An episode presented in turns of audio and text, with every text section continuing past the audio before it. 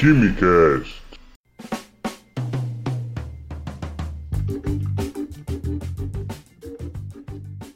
Alô, gênios! Sejam bem-vindos a mais um Quimicast. Hoje um Quimicast repaginado com um novo quadro chamado Breaking Good News, onde vocês vão saber de notícias do mundo científico, notícias de química que estão bombando por aí.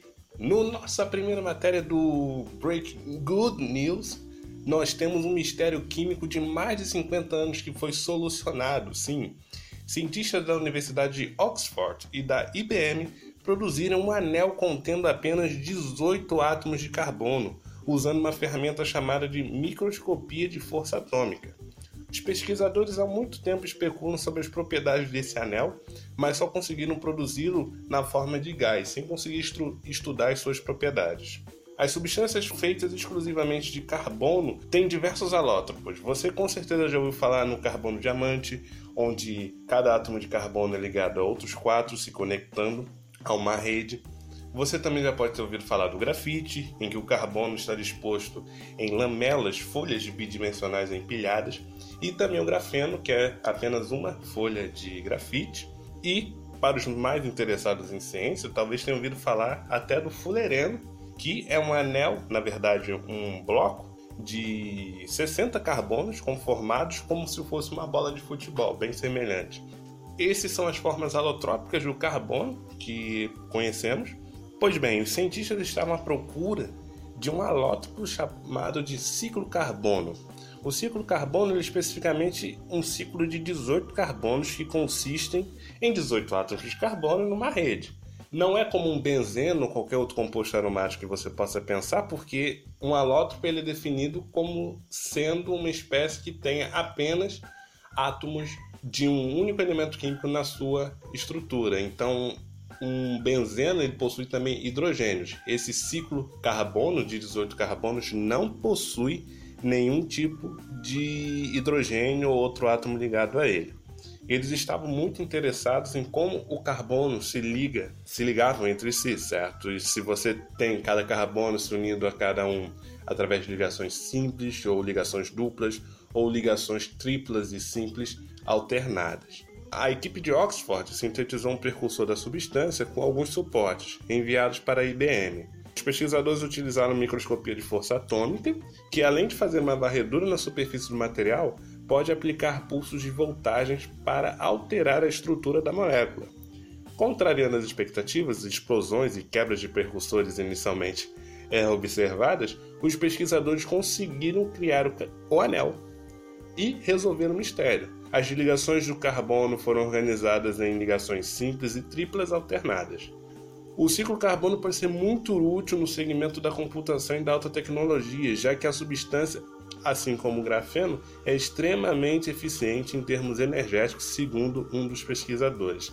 Para mais informações, tem um link do estudo no nosso post para você que está ouvindo no nosso site vai lá e você pode ter mais informações no paper que saiu sobre essa matéria. Estudo confirma que nuvem radioativa que atingiu a Europa em 2017 veio da Rússia. Novo caso aqui é um mistério resolvido de dois anos atrás, né? Para quem não lembra, né, em 2017 os meteorologistas e cientistas de outras áreas detectaram uma nuvem com presença de rutênio, que em algumas regiões apresentou valores de atividade superiores a 50 megabecquerels por metro cúbico. Para quem não sabe, o becquerel é uma unidade de medida para atividade de para radioatividade. Becquerel foi um cientista que também fez trabalhos com uma, um casal Curie, Pierre e Marie, e que também tem sua contribuição no campo da radioatividade. Pois bem, a nuvem que pairou sobre a Europa por cerca de duas semanas, que ninguém assumiu a responsabilidade, naquele né? caso de que filho feio não tem dono, não havia registros desse tipo de fenômeno antropogênico desde Chernobyl em 1986. A Rússia negou ter qualquer tipo de envolvimento, apesar da movimentação de massas indicar que a nuvem veio do leste europeu, da Ásia e daquela região ali.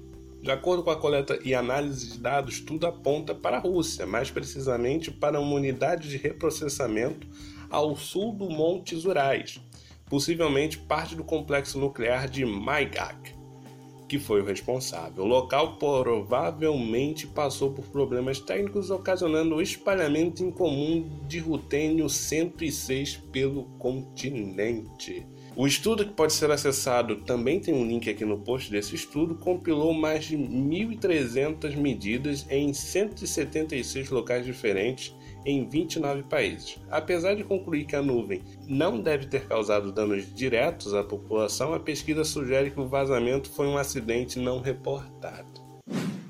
Pois bem, como tema de hoje você ouvinte já deve ter visto na descrição do nosso post, Provavelmente você deve saber que um rio é um curso d'água natural que ocorre quando você tem uma água em fluxo de uma parte mais elevada para uma parte mais baixa, certo? Que você pode desaguar em outro rio, no mar, no lago, no oceano, podendo levar uma grande massa de água doce para vastas regiões.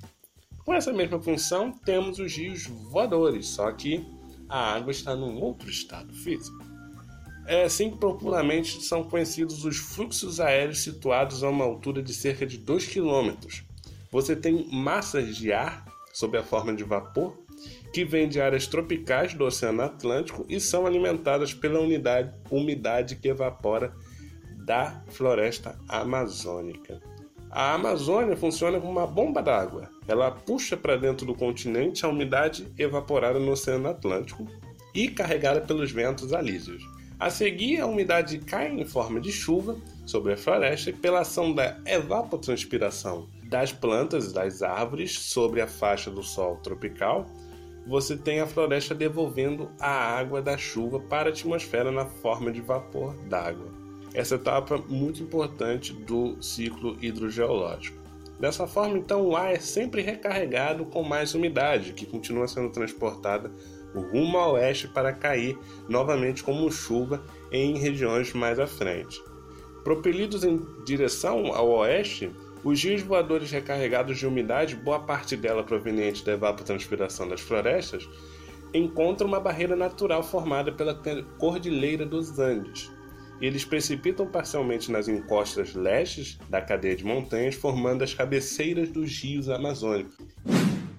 Barrado pelo paredão de 4 mil metros de altura, em média, os rios voadores, ainda transportando vapor d'água, fazem a curva e partem em direção ao sul rumo às regiões centro-oeste, sudeste e sul do Brasil e também aos países vizinhos, Argentina, Paraguai e outros.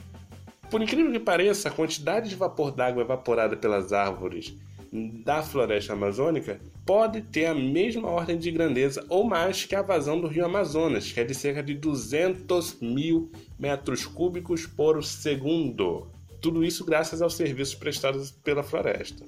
Estudos promovidos pelo INPA já mostraram que uma árvore com um copa de cerca de 10 metros de diâmetro é capaz de bombear para a atmosfera mais de 300 litros de água em forma de vapor em um único dia, ou seja, mais de o dobro de água que um brasileiro usa diariamente.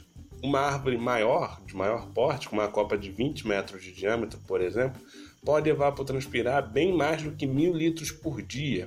Estima-se que haja 600 bilhões de árvores na Amazônia. Imagine o quanto dessa água a floresta toda está bombeando a cada 24 horas. Com isso, o regime de chuvas e o clima brasileiro são regidos por um acidente geográfico estrangeiro. E isso favorece muito a irrigação e a agricultura, a formação de rios e o emprego de represas para usinas hidrelétricas. Temos a Amazônia como principal pilar em setor importante da sociedade. Assim, o crescente desmatamento é de grande preocupação para institutos de pesquisa e para a comunidade científica. Deveria ser também uma preocupação da população em geral, que deveria se informar melhor, em vez de tomar partido de discursos de líderes fanáticos sem nenhum conhecimento técnico-científico. Todas as previsões indicam que as alterações importantes no clima da América do Sul, em decorrência da substituição de florestas por agricultura, pastos, ao avançar cada vez mais dentro da floresta, o agronegócio pode estar dando um tiro no próprio pé como eventual perdas de chuva imprescindível para as plantações. Além disso, o aquecimento global é outro fenômeno que existe, convém ressaltar, e é preocupante, pois aumenta a evaporação dos oceanos e, como consequência, a intensidade das chuvas que atinge os estados do Brasil e países vizinhos, que tende a aumentar. Mais informações você encontra no site Rio Voadores. Você pode encontrar lá mais informações e tem algumas animações didáticas bastante legais para entender melhor esse fenômeno e para você, educador, passar para os seus alunos e passar à frente essa ideia de que é preciso preservar a Amazônia. A Amazônia é nossa, a Amazônia é útil e muitas atividades dependem da água.